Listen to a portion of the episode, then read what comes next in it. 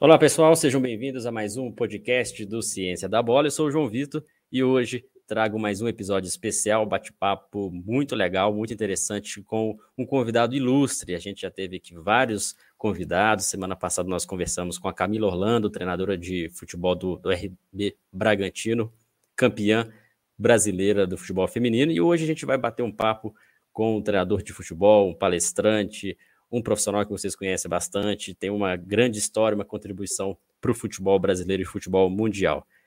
Hoje eu vou conversar com o Renê Simões, um grande profissional. A gente vai bater um papo aqui não só sobre futebol, mas também um pouco sobre a ciência, o quanto que a ciência contribui para o futebol, quanto que a ciência contribui para outras áreas que estão relacionadas também ao futebol. Renê, seja bem-vindo, é um prazer ter você aqui no nosso podcast. Obrigado, João. Off a gente estava conversando aí, você citou dois caras fantásticos, né, que é o Varley e o Israel, né? São dois caras que têm a formação deles lá de Viçosa e o que eu gosto de Viçosa é o incômodo. É uma universidade incomodada e não há evolução sem incômodo. Os acomodados não conseguem fazer nada diferente, nada inovador, e inovador não é aquilo que nunca foi feito, mas é fazer de uma forma como nunca foi feito, talvez a mesma coisa. Então, eu gosto muito de Viçosa. Legal, Renê. Obrigado pelo, pelo aceite e estar falando com a gente. Realmente é um dos motivos né, da gente tentar contribuir mais para o futebol, buscar conhecimento, é, que faz a gente também motivar a também compartilhar esse conhecimento são instituições, né, como a Universidade Federal de Viçosa e profissionais que estão envolvidos no meio, outras universidades também no Brasil, então é muito importante. E o Renê tem uma boa relação né, com o pessoal de Viçosa, eu também tive a possibilidade e o prazer de ter estudado lá. Então, com certeza, a gente vai trocar bastante ideia, que também foi produzida, né? Muito do que aprendi também veio de lá. Renê, atualmente você está trabalhando numa área é, de palestras, né, de, de, cursos, levando o conhecimento também para profissionais que querem trabalhar com futebol, futsal. Esse também é um dos papéis que a gente tem aqui no Ciência da Bola, de promover esse conhecimento. E um ponto importante quando a gente trata de ciência da bola. Queria saber de você, quanto que você vê a ciência dentro do esporte, principalmente futebol, o quanto que isso contribui também para a sua carreira. Há um link muito grande da ciência com, com o futebol, Renê? Embora as pessoas achem que não, ela sempre existiu, sempre esteve lá. Né? A ciência sempre esteve lá e de uma forma em que era menosprezada e quantas vezes eu fui chamado de professor pardal, né? Quantas vezes? Ainda na universidade eu fui ser preparador físico do parei de jogar futebol profissionalmente, entrei na universidade, fui ser preparador físico do Serrano. E eu levei minha equipe toda para o laboratório de fisiologia da Universidade Federal do Rio de Janeiro. E no primeiro ano do Serrano, como time profissional no futebol do Rio de Janeiro, nós ficamos em sexto lugar. Fomos disputar até a taça de prata e, e falava-se muito em doping do nosso time, né? Só que eu tinha um planejamento do laboratório e é óbvio que esse todo esse conhecimento agora já foi trazido de outra forma e realizado. Mas naquela época eu comecei a correr na Serra de Petrópolis, cara, uma serra inclinada demais, e eu coloquei meus jogadores fazendo 5 quilômetros duas vezes por semana lá. Depois nós passamos a fazer 6 quilômetros, 7 quilômetros, 8 quilômetros, e depois nós passamos a fazer 5 quilômetros, descansava 10 minutos, dava um tiro de mil metros, descansava 10 minutos e ia embora. Na outra semana, 5 quilômetros, um tiro de 10 mil, com 10 de mil metros, com 10 minutos de descanso, um outro tiro de mil. Era gente vomitando, era um negócio assim é, é, é, hilariante, né? Mas, em compensação, dentro de campo, nós atropelamos muita gente e, e, várias vezes eu escutei na rádio dizendo que o Serrano era um time que se dopava. Não era um time que se dopava, era um time que a ciência, a ciência colocava ele trabalhando no seu limiar máximo. Né? Em 1986, eu trabalhava na portuguesa e, e aí o presidente entrou com um processo contra a Federação Paulista por causa dos 10% que descontavam da, da, da renda. E aí nós fomos tirados do Campeonato Brasileiro por causa disso, mas depois retornamos. Retornamos para o mesmo campeonato duas rodadas depois. E a pergunta que faziam os meus jogadores é o seguinte: será que a portuguesa merece estar no campeonato? E aí eu disse: bom, gente, não tem nada a ver o futebol com o processo jurídico. Né? E eu achei os meus jogadores muito afetados com isso e eu levei a, a doutora Carla Pestana, uma psicóloga, para trabalhar com o meu time. E aí foi uma festa, né? O que eu escutei dizendo que psicólogo é para maluco, isso não existe é, absolutamente. Em 1994, todos viram uma seleção com 2 milhões e 500 mil habitantes, sem profissional, sem futebol profissional, chegar a uma Copa do Mundo, fruto de quê? De muita ciência, Primeiro, nós tínhamos um software em que nós medíamos, e aí faz parte da ciência. Quem mede, controla, quem controla, melhora. Então, em 94, quando, quando viemos ao Rio de Janeiro, nós dávamos em 90 minutos 120 passes, com 30% só de passes certos. Ou seja, em 90 minutos nós tínhamos 36 passos para ganhar um jogo. Nós perdemos de 9 a 0, 8 a 0, 6, 5 perdemos todos os jogos. Quando nós classificamos, e aí acompanhando o time, nós classificamos nos Estados Unidos, em Washington, D.C., nós demos 600 passes com 80% dos passes corretos. Uma evolução absurda. Além disso, nós trouxemos da Itália uma plataforma. Hoje você vê isso, em 94, na Jamaica nós usávamos nós tínhamos a doutora Mirtes, que trabalhava na Ponte Preta, que ia à Jamaica fazer a complementação vitamínica, suplementação vitamínica para o nosso time. É, em 2004, né? Em 2004, nós levamos o Rogério Neves, né? um fisiologista fantástico da seleção feminina, e nós vimos água intracelular, nós medimos a capacidade delas é, neuromuscular, nós medimos tudo num software, num, equipamento é, russo que ele tinha. Nós colocamos a, a, fisioterapia estrutural, nós colocamos capoeira, nós levamos ginecologista, nós levamos psicólogos, nutricionistas. Então você vê que a ciência sempre esteve a, ao meu lado e Todas as vezes que eu fui chamado de, de professor Pardal, eu respondi com um título. Eu respondi com um título. Então, a gente vê agora né, tomada de decisão que ninguém dava importância para isso. Né?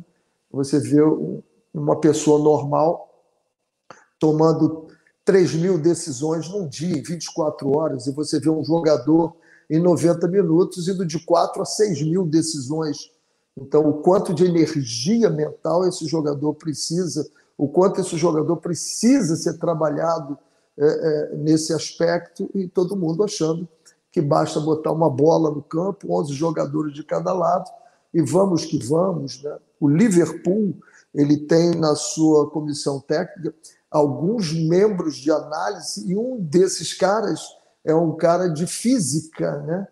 E, e, eu sei da história de que eles mediram o Flamengo durante o ano, depois que o Flamengo se classificou, e foram medir o que corria o De Arrascaeta e o Everton Ribeiro.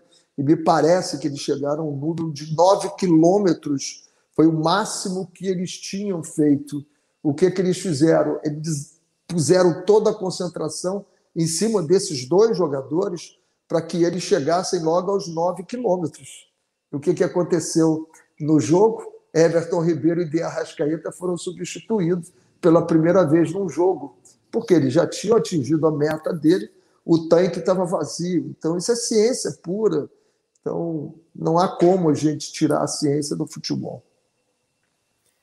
Muito bom, muito bom você dar esses exemplos do passado, né, alguns exemplos também de hoje, e não só de uma área.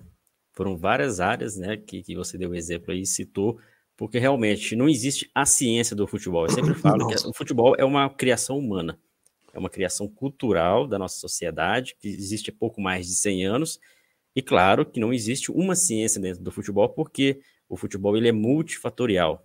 São várias, é, vários fatores que fazem com que o futebol aconteça. Então tá mais para ciências do esporte claro. aplicados ao futebol. Muita gente confunde a ciência que está, que está dentro do futebol com a previsão de resultados. Como se a ciência fosse acabar com a magia, com a nunca, arte, com, nunca. prestígio. E não, não, vai, nunca. não vai acabar porque a ciência ela vai contribuir para que o futebol seja ainda claro. melhor. Então, quando a gente ela vê vai... o Messi, vê o Neymar, vê o Cristiano Ronaldo, a gente sabe que ali tem características de, um jogador, de jogadores diferenciados. E a ciência consegue explicar em alguns momentos por que, que eles são diferenciados, o que, que pode torná-los ainda melhores. Olha, isso, isso, o, João, isso vem muito por causa de 66, né? 66 foi um divisor de águas. O Brasil é campeão em 58, é campeão em 62. Fruto de quê? Fruto da qualidade individual. Dava espaços para a gente, nós deitávamos e rolávamos, né? 66 aparece o futebol força. Aparece o futebol força, todo mundo pegando, tirando espaço e vamos deixar os jogadores fortes, dar muita força para eles. 70 eles não conseguiram fazer isso porque foi lá em cima.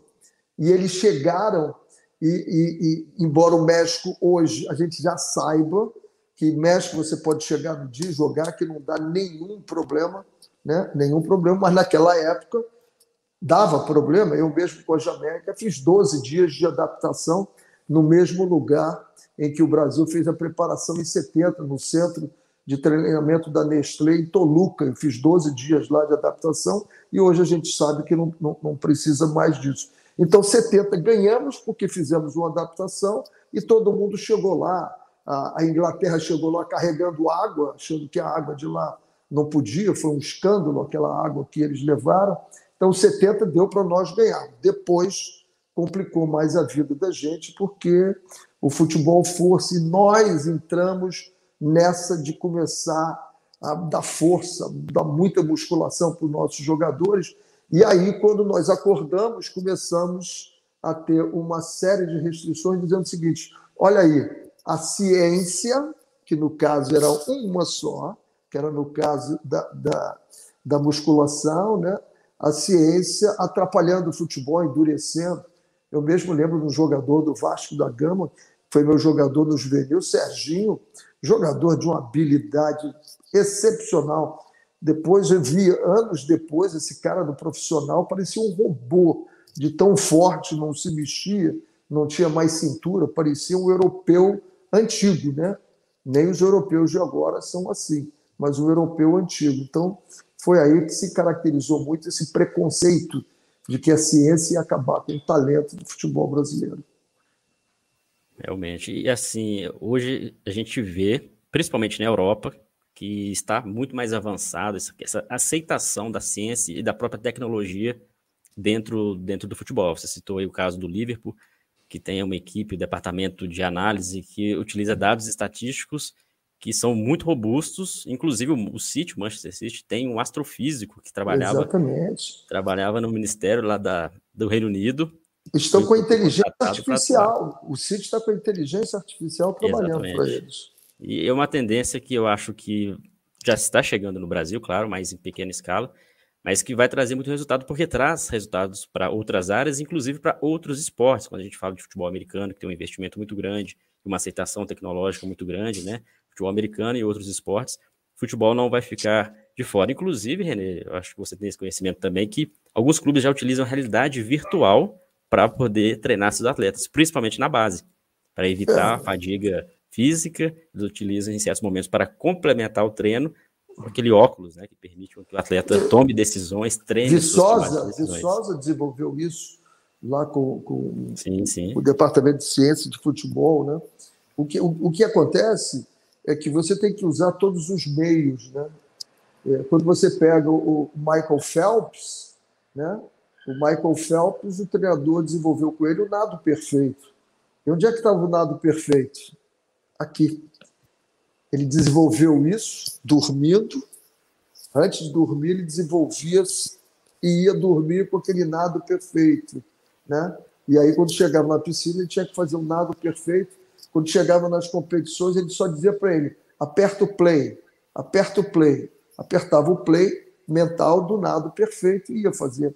Outro dado do Michael Phelps, sensacional, é de que ele nadava com a piscina com as luzes apagadas, né? totalmente Exato. apagadas. E ele conseguiu ganhar uma medalha um nado em que entrou água dentro do óculos dele, ele não enxergava absolutamente nada, mas ele estava treinado, o número de braçadas que ele tinha que dar, aonde ele tinha que virar, e ele ganha a prova. Né? Isso é pura ciência, isso não é, isso não é por acaso, né? isso é desenvolvimento mental, é como você faz a sua visualização.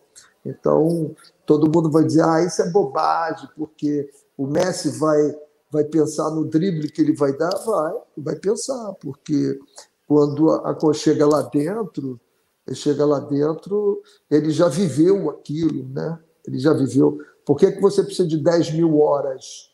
Né?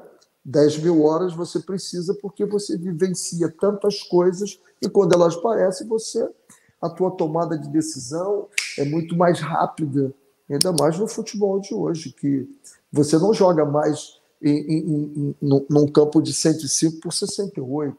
Você joga em, em quadras de 40 por 60 agora. Cada atividade, cada ação é desenvolvida como se fosse 40 por 60. Então você tem que ter um cognitivo muito bem trabalhado para desenvolver isso. E, e, quando a gente fala também da ciência, Renata, complementando o que você disse, também a formação de talentos, a própria identificação e formação de talentos que com o avanço científico e tecnológico a gente consegue predizer potenciais talentos e fazer com que eles não saiam do processo, porque o Brasil, assim como vários países sul-americanos, pecaram muito nos últimos anos porque não aproveitavam de uma forma adequada os talentos. Hoje na Europa a gente vê que quanto mais cedo um talento se desponta na África, na, no sul da Ásia ou aqui na América Latina, os clubes europeus já tentam é, vistoriar, acompanhar, porque é, é um talento que para eles vai ser interessante nos clubes, né? Poderão trabalhar de forma mais efetiva e, claro, isso contribuiu bastante também na, na formação de base. Inclusive, quando você citou essa relação da tomada de decisão, essas capacidades cognitivas, é algo que cada vez está mais em evidência nos próprios estudos científicos. Você citou que no passado a ciência estava muito próxima ali da preparação física, o foco principal na preparação física, claro que é muito importante, mas há outras áreas, né? Tanto preparação física, a área de identificação de talentos, na área própria de tomar de decisões, na parte você... tática e também no treinador. Acho que é um ponto que a gente pode também começar a, a conversar sobre o treinador, né, Renner? Não tenha dúvida. Conhecimento psicológico, né? Comunicação, claro. Você quer ver uma, uma coisa que ajuda mesmo? Existe um, assessment que eu faço com os meus mentorados, né? sejam treinadores, jogadores, eu faço. E para você identificar o talento é muito legal, porque você vai ver se ele é determinante, influente, estável, controlado, dependendo dessa característica dele, você sabe como ele reage a algumas coisas. Depois vem os valores dele, o que faz o olhinho dele brilhar, se ele é um cara estético, se ele é econômico, se ele é político, se, se ele é altruísta. Imagine você ter um centroavante em que o valor forte dele seja o altruísmo. Ele está na cara do gol, ou sem goleiro, ele vai esperar o outro vir para ele dar a bola para que o outro faça o gol, porque isso é dele. Né? Então, o, o, o, o centroavante tem que ter um valor individual muito grande. Né? Agora, você pega um cabeça de área, pega um cabeça de área que tem um valor individual ou político muito alto. Como é que ele vai cobrir o lateral? Como é que ele vai cobrir o outro lateral? Como é que ele vai ajudar na zaga? Esse cara tem, tem que ter um altruísmo muito grande. Então, você já pode definir posições de uma forma científica.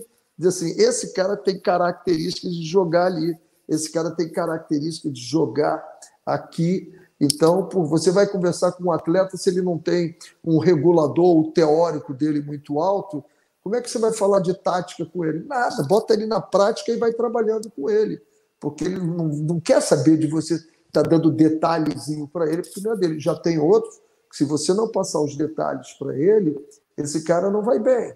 Esse cara não vai bem. Quando você falou de treinador, em 2012, quando eu cheguei diretor técnico do, do São Paulo, é, todo mundo perguntava para mim, e o jogador? Eu digo, não quero saber de jogador agora, não quero saber de captação de jogador, eu quero saber do meu treinador. Porque o que acontece na base, normalmente você pega os jogadores, os treinadores iniciantes para trabalhar com jogadores iniciados.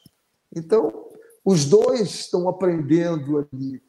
Então, eu disse: primeiro eu quero fazer. Então, eu criei um departamento de metodologia, e esse departamento nós criamos todo o conteúdo de um curso de treinador em EAD. Fomos na Universidade de Futebol, pegamos a ferramenta e fomos trabalhar com os nossos treinadores. Eu disse: vamos formar os nossos treinadores, porque eles vão trabalhar com os nossos jogadores. Não adianta a gente estar tá é, é, é, sendo preciso na captação dos jogadores, entregando na mão de quem ia destruir os nossos jogadores. Então, é, destruir no bom sentido, né? não ia formar da, da forma como nós achávamos que tinha que ser. Então, a primeira coisa foi capacitar os treinadores, né? capacitar os treinadores e capacitar não só de que eles tivessem teoria, mas tivessem prática também eu trabalhava que eu ficava 15 dias lá e passava um final de semana em casa. Então eu sempre pegava um sábado e um domingo e eu assistia o treinamento lá da sub-8, sub-9, sub-10, sub-11, 12, 13, que só podia entrar no centro de treinamento com 14 anos, né?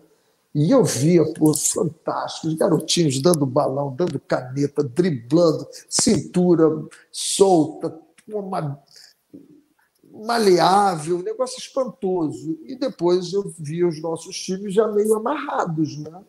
E aquilo me incomodava muito. Eu falava muito para os treinadores: cuidado para a gente não sistematizar, sistematizar, sistematizar. Hoje eu digo para você que se eu voltasse a esse cargo, todas as minhas categorias iniciariam com 25 minutos de pelada. Exatamente isso que eu disse. Pelada. Por quê? Porque do caos aparecem as soluções. Do caos. Então, bota ele numa pelada. Quantos? Cinco contra cinco? Dez não interessa. Decidam vocês. Eu já vou estou vendo aqui quem são meus líderes. Quem é que tem voz ativa? Quem pode ser meu comandante? Quem pode ser meu líder? Quem pode ser meu xerife dentro de campo? Decidam, jogam pelada. Acabou a pelada, Ali eles vão dar caneta, eles vão driblar, eles vão fazer o que quiserem. Começa o treino, vamos sistematizar. Meu jogador driblou, deu uma caneta dentro da sua própria área. Eu vou parar o treino e vou perguntar para ele. Se perder a bola, o que, que acontece? É óbvio que ele vai me dizer: eu vou tomar o gol. Vale a pena? Esse é o lugar? Você tomou a decisão correta aí? Aí ele vai dizer para mim: óbvio que não. Eu digo: então aí não. Vamos deixar um contra um em outro lugar? Na fase de construção, na fase de definição, no último terço do campo. Então, eu acho que nós temos que botar os nossos jogadores para que eles voltem a praticar aonde nós aprendemos a jogar, que foi na pelada, na rua, mas depois vamos sistematizar, porque o jogo precisa ser sistematizado. E esse é um conhecimento que um bom treinador tem que ter. Não é só conhecer de tática, não é conhecer apenas de técnica. Como diz o ditado, né? Quem só sabe de futebol, né? Pouco sabe de futebol. Pouco sabe de futebol. Para trabalhar com futebol é um contexto cultural Perfeito. que você tem que ter tudo. E essa questão de identificar líderes, permitir que a coesão de grupo possa acontecer, é algo muito interessante que já é a essência do ser humano. Né? A gente, numa mesa de bar, numa conversa entre amigos, a gente já sabe ali quem que é o líder, sem uhum. apontar o líder, uhum. efetivamente ele vai já sair em evidência. E no futebol é a mesma coisa. Mesma Quando coisa. não tem esse link, o próprio professor, o treinador não consegue identificar quem que é esse líder de grupo, pode causar vários ruídos aí na comunicação que pode atrapalhar o desempenho. E quando você falou de iniciação, né, o início do trabalho na base, isso é fundamental, porque imagine um grupo onde o atleta ele tem o potencial, mas não é bem aceito no grupo, o professor, o treinador talvez não perceba que ele tem essa uma timidez, alguma coisa nesse sentido. Pode ser um talento desperdiçado por uma característica, um traço de perfil psicológico dele, né, de personalidade, e uma má identificação ali dentro do grupo que pode atrapalhar e ele abandonar, antes mesmo de se tornar um atleta, abandonar o esporte. Então é muito importante quando a gente fala de ciências dentro do, do, do futebol, eu cito bastante a psicologia, algo que está muito em evidência. Muita gente no passado é, colocava psicologia como se fosse algo somente para atletas com algum tipo de distúrbio, algum problema. Para malucos. É. Mas a gente sabe que não é assim, né? A, não, separação de psicologia clínica, psicologia esportiva está Olha, muito eu, forte. Eu, eu vou dizer para você que é fundamental. Eu cheguei num clube, não quero dizer o clube, não quero dizer o nome do jogador, e tinham dois jogadores que eu conhecia bem. Um já tinha jogado comigo no outro clube e o outro eu tinha acompanhado muito, eu conhecia bem. E os dois estavam na lista para ser mandado embora. E eu perguntei ao diretor, por que, que vai mandar esses dois jogadores embora? Ah, porque esse aí tem um comportamento que não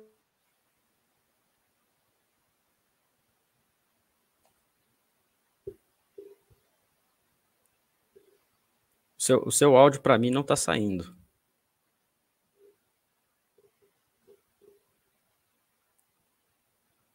Seu áudio para mim não está saindo, talvez deve ter desconfigurado. Deixa eu ver se eu consigo aqui configurar para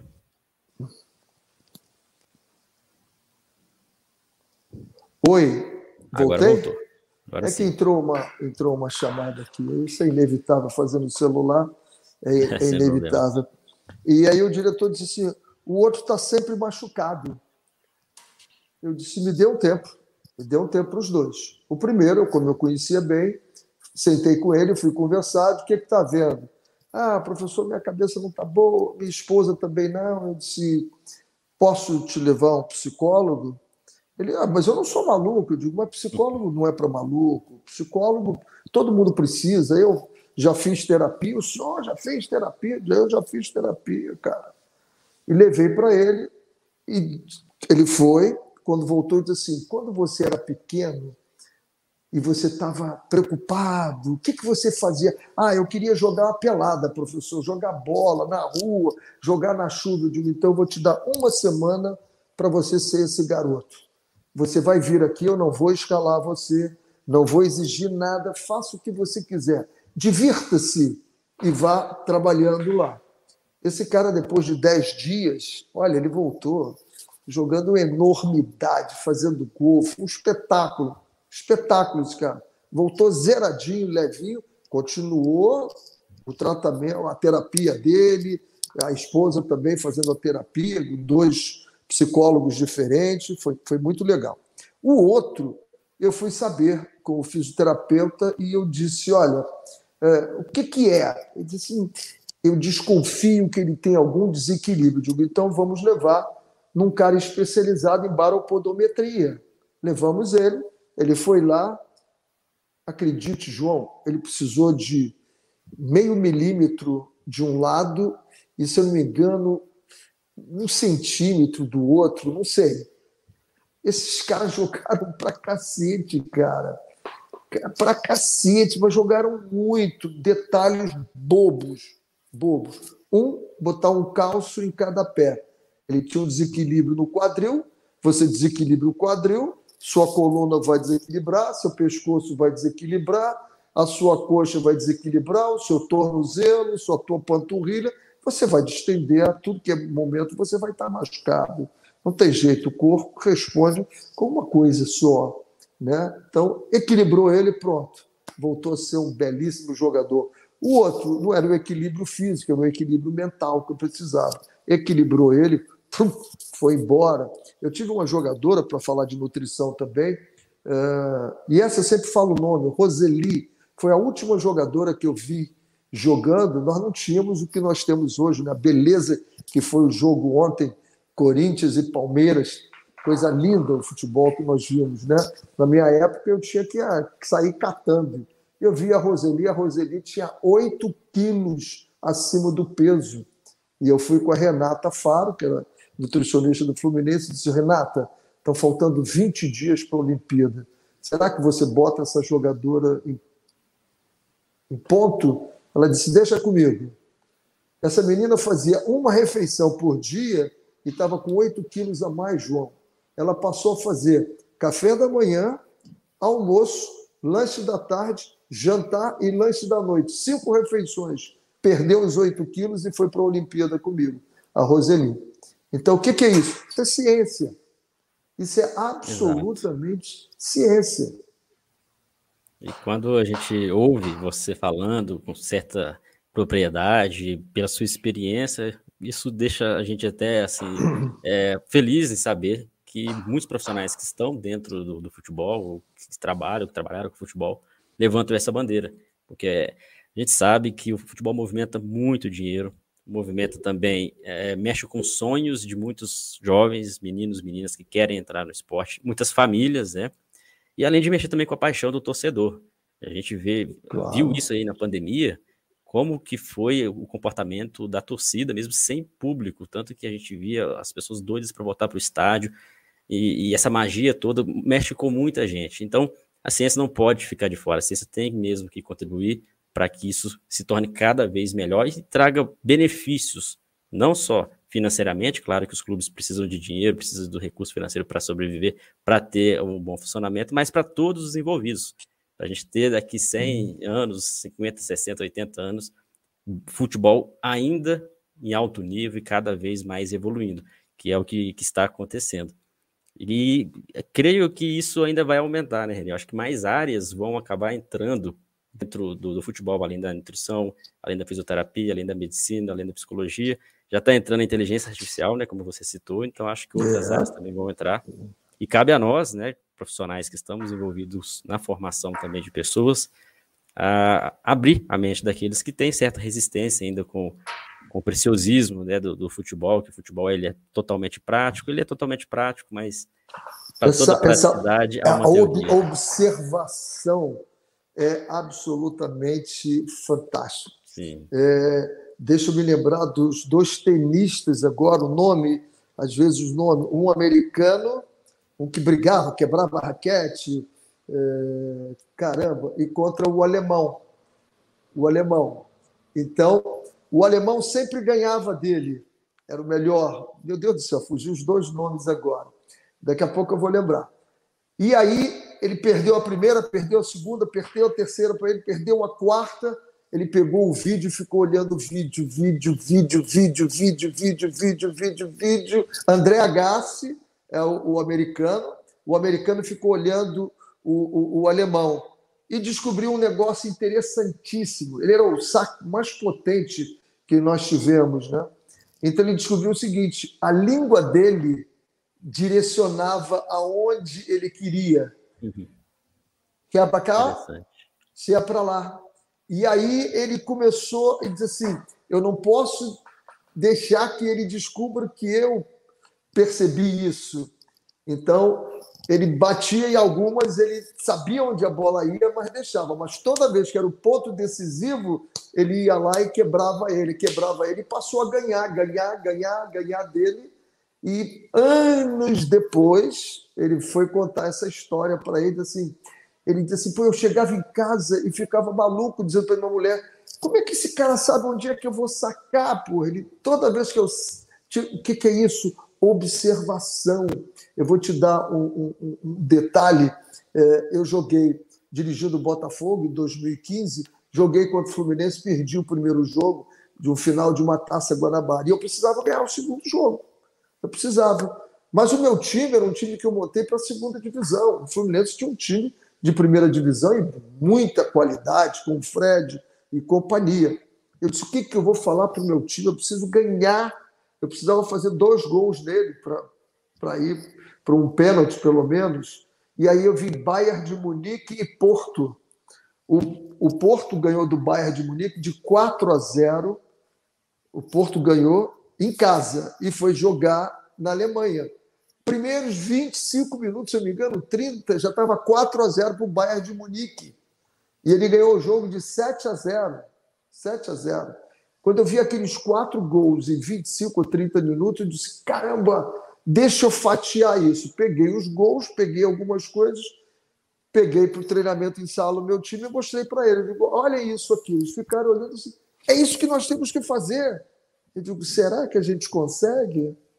Todos eles: claro que sim. É só a gente fazer a pressão. Digo, Vamos treinar no campo, então, isso? Fomos lá. Olha, nós fizemos 25 minutos absolutamente fascinantes. O Fluminense não sabia como jogar. Depois, o meu time, eu tinha um problema de, de, de preparação física no, no, na equipe. O time caiu um pouco, mas ganhamos o jogo, fomos para o pênalti e ganhamos. Fomos campeões. Por quê? Observação. E eu me lembro de uma Copa do Mundo em que um treinador brasileiro foi entrevistado e perguntou: o que, que você acha desse time? Ele disse: eu não tenho que me preocupar com outro time, eu tenho que me preocupar com o meu time. Porra, isso não tem lógica, cara. Eu vou jogar com outro time, ele pode ser mais fraco. E nós perdemos o jogo, né? Nós perdemos o jogo e depois do jogo a entrevista foi: poxa, é, eu fui surpreendido aqui, ali. Não pode ter surpresa, entendeu? Não pode ter surpresa. Você tem um monte de tecnologia hoje que você pode usar e saber o que, você tem para fazer, entendeu? Isso, é, a ciência da informática está aí para te ajudar a fazer tudo isso. E, no, e principalmente no alto nível. Né? Principalmente no, no alto, nível, nível se, se, não no... estiver preparado, né? é até uma fala que desmerece o próprio trabalho, né? É, fomos surpreendidos. Exatamente. É uma fala de que você não estava pronto para isso. Não pode, na base, na, na, no futebol amador, é. a gente sabe que tem clubes menores que não tem todo esse aporte tecnológico, mas mesmo é. assim não impede de um treinador buscar conhecimento sobre a equipe adversária, por exemplo. E o que você disse, René, é muito interessante quando você falou sobre o olhar, o olhar clínico, o olhar de especialista. Porque das, na maioria das vezes os jogadores não percebem isso. Alguns jogadores sim percebem algumas situações que ele vai resolver aquele problema sem ele pedir auxílio ou sem ele ter dúvidas. Mas na maioria das vezes o papel do treinador é mostrar para os jogadores aquilo que eles não estão vendo. E como são vários jogadores, no caso do futebol, que é um esporte coletivo, né, diferente do tênis, por exemplo, aí que o papel do treinador é fundamental nesse ponto. Você ter um olhar diferenciado, um olhar de especialista, mas se você não tiver uma boa comunicação, você pode levar a melhor resposta para os atletas e eles não vão acatar essa resposta, porque talvez não confie no trabalho do treinador, não confie no processo.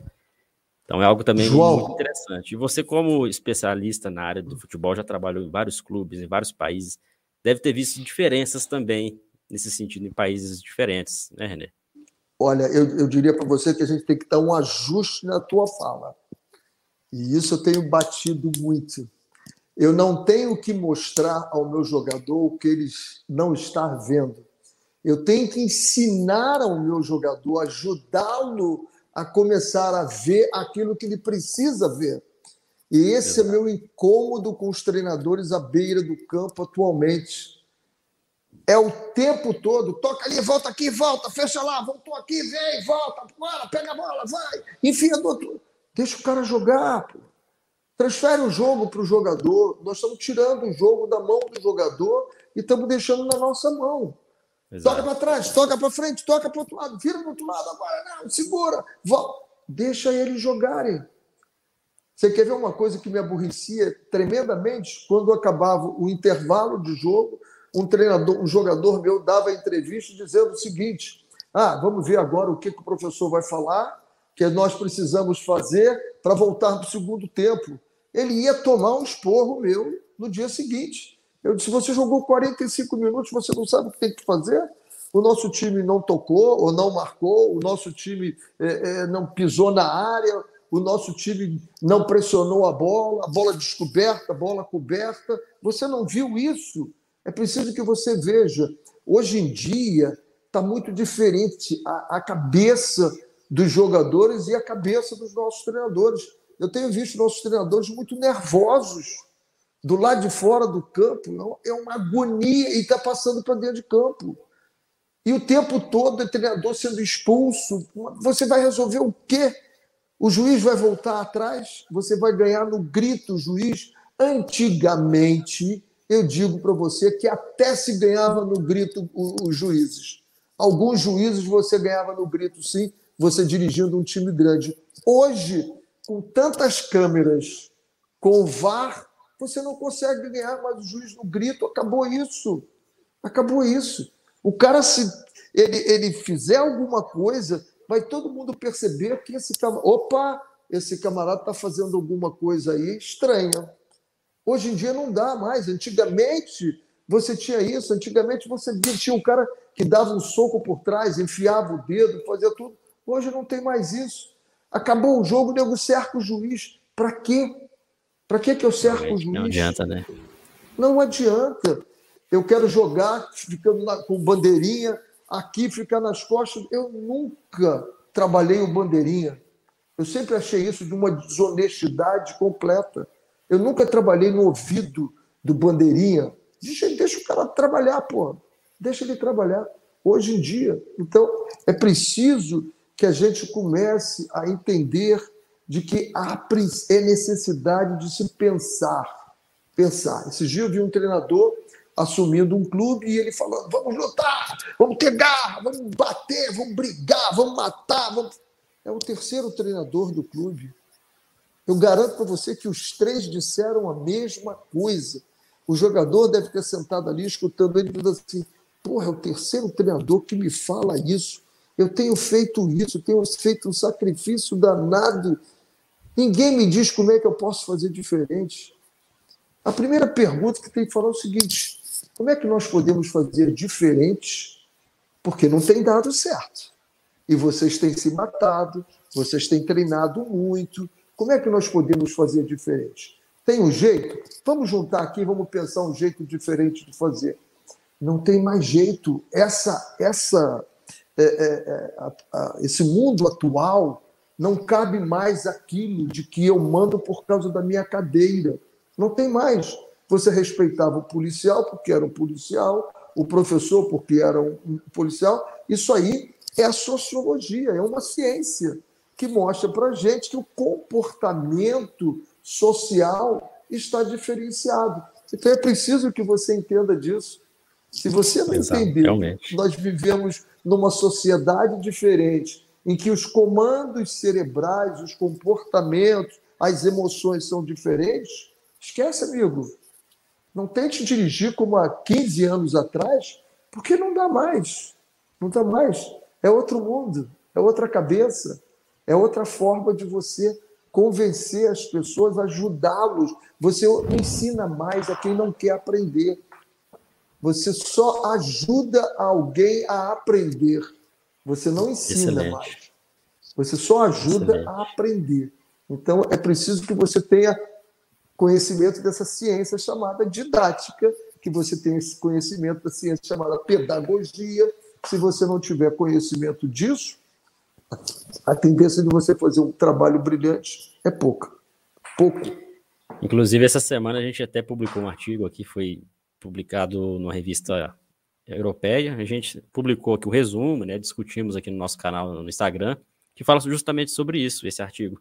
Que quanto mais comandos você dá, mais instruções você dá, menos, uh, menos resultado positivo o atleta tem nas decisões. Eles erram muito mais se você deixasse, criasse um ambiente propício para que ele descobrisse por Exatamente si só. isso. Mas é, eu acho que talvez é, essa é a maior dificuldade dos treinadores, porque talvez está claro para o treinador, mas não está claro para a pessoa, para o jogador. Então, se você falar uhum. para você, está claro, mas não quer dizer que ele vai aprender. Mas se você criar condições para que ele aprenda, isso vai ser benéfico, porque uma vez ele praticando e aprendendo, aquilo vai ficar, vai tornar-se um hábito para ele. E, e quando você fala grandes... também sobre essa comunicação, René, uhum. Uhum. de atletas, de treinadores que gritam, que xingam o juiz, isso já é uma, uma forma de comunicação uma forma de comunicação que mostra para os atletas: olha, o treinador está muito nervoso. Não importa o que ele está falando, mas a forma com que ele está falando, como ele está se portando, já demonstra, de repente, insegurança. Inclusive, a gente citou um artigo aqui também, onde os jogadores percebem, na maioria das vezes, quase 70% das vezes, gestos, né, a comunicação interpessoal, e não claro, a voz. Então, o atleta claro. é, vê, vê o treinador coçando a cabeça, cabisbaixo, já sabe, olha, ele está desanimado, não está trazendo motivação para a equipe, ele não está confiando na gente. E o contrário também, né? O treinador que está A bem... linguagem corporal. Tem jogadores, tem jogadores que antes de grandes jogos falam pouco e aí antes de grandes jogos estão falando muito. Eu vou dar a chegada, vou encostar nele, vou conversar, tentar acalmar. Há jogadores que falam muito, gostam de música, samba, e um jogo de repente ele está sentado lá quieto eu vou sentar do lado desse cara também. Eu vou sentar. Agora, eu não posso mudar o meu comportamento. Eu não posso mudar o meu comportamento. Eu gosto de sudoku, não sei se você sabe, aquele jogo de números. Sim. Eu gosto. Eu sempre estou jogando sudoku. Os jogadores sempre vão me ver sentado jogando aquilo. Tem vezes que eu não consigo nem acertar a coisa mais fácil, porque eu sei que o meu o meu emocional está lá em cima e eu não consigo acertar. Mas para o jogador, ali está o meu treinador, tranquilo, eu estou tranquilo. E às vezes eu estou muito tranquilo, estou acertando tudo. Então eu me conheço através desse jogo, eu sei como eu estou. Mas eles não podem saber. Eles não podem saber. Eu tenho que passar. É, tem um treinador que eu fa fa fazia mentoria com ele, assim que ele começou, e ele ganhou um jogo de uma final. Primeira vez que ele ganhava um jogo, o primeiro jogo de uma final. Ele me ligou de madrugada e disse: Eu não sei o que eu faço, nós ganhamos o jogo, e agora? Eu tenho o segundo jogo. Eu disse: Agora é simples, não mude o seu comportamento. Que horas você chega normalmente no clube? Ah, eu chego tal hora. Chegue tal hora. Você toma café com quem? Ah, eu chamo os funcionários, tome café com os funcionários. Que horas você começa o seu treinamento? Começa essa hora. O que é que você faz? Você faz isso. Não deixe jogadores perceberem que você mudou, porque se você mudar, eles vão mudar também. Eu perdi a Copa do Mundo de 1989 na Arábia Saudita, porque na véspera da semifinal contra Portugal, eu mudei meu comportamento. Eu recebi a visita do professor Parreira no hotel e fui fazer sala para ele, deixei o meu time, uma reunião super importante que eu sempre fazia antes dos jogos com a minha comissão técnica. E naquela reunião teve coisas que aconteceram lá que não deveriam ter acontecido. E aconteceram. Então, por quê? Porque eu mudei meu comportamento. Sabe o que aconteceu no jogo? Um dos nossos jogadores, que falhava muito pouco, ele teve um erro absurdo. Cabeceou uma bola para dentro da nossa própria área. O Figo veio fez o gol, perdemos de 1 a 0 para o time de Portugal, que era para a gente atropelar aquele time de muito. Mas, como tomamos logo o primeiro gol, num erro de modificação de comportamento, o meu time teve um comportamento diferente. Não modifique o seu comportamento, que você contamina. São pequenos detalhes, né? Realmente, a profissão de treinador, você tem que se ater a tudo, a todos os, os passos, né? A todos os detalhes. Muito importante mesmo. Você, René, para a gente fechar, queria saber, passou por vários, vários países, vários clubes, seleções, você percebeu grandes diferenças nesse tipo de conhecimento do futebol? Ou você acha que, em todos os países esse trato para formação, esse trato para qualificação, para ser um treinador melhor, foi muito similar em todos esses países? Não, você vai ver diferenças culturais eh, tremendas tremendos em todos os países, você vai ver. É, eu me lembro que na Jamaica, o primeiro treino que eu dei com a seleção sub-23, um, um, um, treinador é, com origem inglesa que trabalhava lá me chamou e disse assim: Posso te ajudar? Eu disse: Por favor, porra, vou te agradecer. Disse, Você não tem nenhuma chance de dar certo aqui na Jamaica. Eu disse: Por quê? Porque eu vi você elogiando os jogadores durante o treinamento. Eu disse: Mas o cara acertou. Por que, que eu não vou elogiar? Não, o jogador, a, a jamaicana, se você elogiar, você perde o comando. Então, diferenças culturais, né? E eu levei o time da Jamaica todo, todo, ajudando eles a pensar como se tornar profissional. E quando eles erravam, eu primeiro fazia o elogio. Eu já vi você fazendo isso muito bem. E você errou nisso aqui. Por que, que você errou nisso aqui? Ah, não sei, professor. Vamos pensar então juntos? E se você fizer assim, será que não dá para fazer? Acredita nisso? Acredito, vamos fazer. E fomos evoluindo, fomos evoluindo em, em, em função disso. Então, você pegar o, o, treinador, o treinador português, né? O treinador português é um treinador que é, é muito forte, o treinador. E o brasileiro, você chega lá reunindo eu fui trabalhar em Portugal, eu reuni a comissão técnica e perguntava o que, que você acha do, do, do treinamento, o que, que você acha da escalação, o que, que você acha disso. Em determinado momento eu soube que eles diziam: o treinador não sabe nada, ele fica perguntando tudo para nós. Esse é o nosso jeito de trabalhar, não é o deles, né? O deles é direto. Eu é que sou o treinador, eu sou o mister e acabou, não tem mais papo. É por isso que é interessante entender, né? A cultura, é, até para ter o sucesso dentro do trabalho. Renê, muito obrigado. A gente está chegando ao final do podcast. Agradecer ao pessoal que está nos assistindo aqui no YouTube, quem está ouvindo a gente, a versão aí pelo Spotify. Obrigado aí sempre acompanhando o Ciência da Bola. E agradecer ao Renê esse tempo, quase uma hora a gente conversando. Papo muito bom. Se pudesse, a gente poderia ficar mais tempo, falar de outros assuntos também é, que são muito relevantes.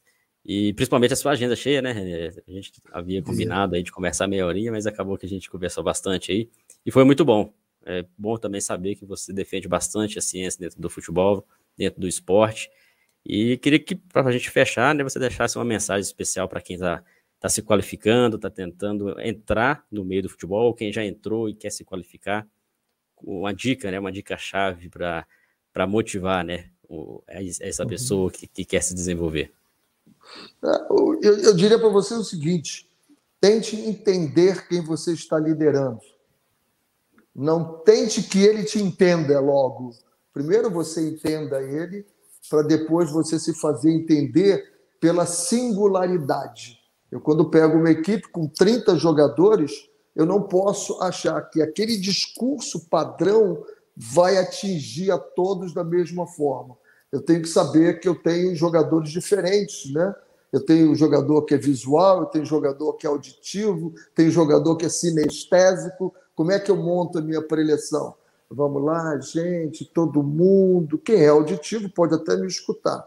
Né? Quem for sinestésico, amigo, se eu não tiver em movimento, ele não vai. E quem for visual, eu vou ter que botar um, vídeo, vou ter que botar alguma coisa. Então, primeiro, entenda o que você tem na sua mão, para depois eles entenderem o que você quer ajudá-los a serem. Né? Porque nós somos só agentes de ajuda. Nós não podemos fazer ninguém, porque eles vão ter que decidir por eles. Nós somos só um componente de ajuda ali que vai direcionando. Eu costumo dizer que nós somos o lanterninha quando nós tínhamos os lanterninhas no cinema, que você chega lá, eu estou na 4B, e já tinha começado o filme, ele ia com a lanterninha, mostrava ali, ó, 4B. Aí você sentava. Nós somos esse. Nós vamos só mostrar e, de preferência, que não seja um trilho, mas que seja uma trilha em que ele tem a direção que você dá para ele, mas ele vai se ajustando ali na trilha e chegando onde ele quer chegar. Futebol é lindo, profissão de treinador é fabulosa e desejo muito sucesso para vocês e parabéns aí pelo teu programa em discutir a ciência na bola, a ciência no esporte, muito legal. Show, Renê, muito obrigado, dicas valiosas, preciosas, pessoal, não perca aí é, essas dicas aí de ouro do Renê Simões. Não deixe de seguir também o Renê nas redes sociais, tá? No Instagram, procure lá. Renê Simões Oficial. Isso, Renê Simões Oficial, segue lá. É interessante acompanhar o trabalho diário aí do Renê Simões. Renê, grande abraço, obrigado novamente. Nos vemos em outra oportunidade, com certeza, aí no Ciência da Bola. Valeu, João. Valeu, pessoal. Grande abraço. Outro.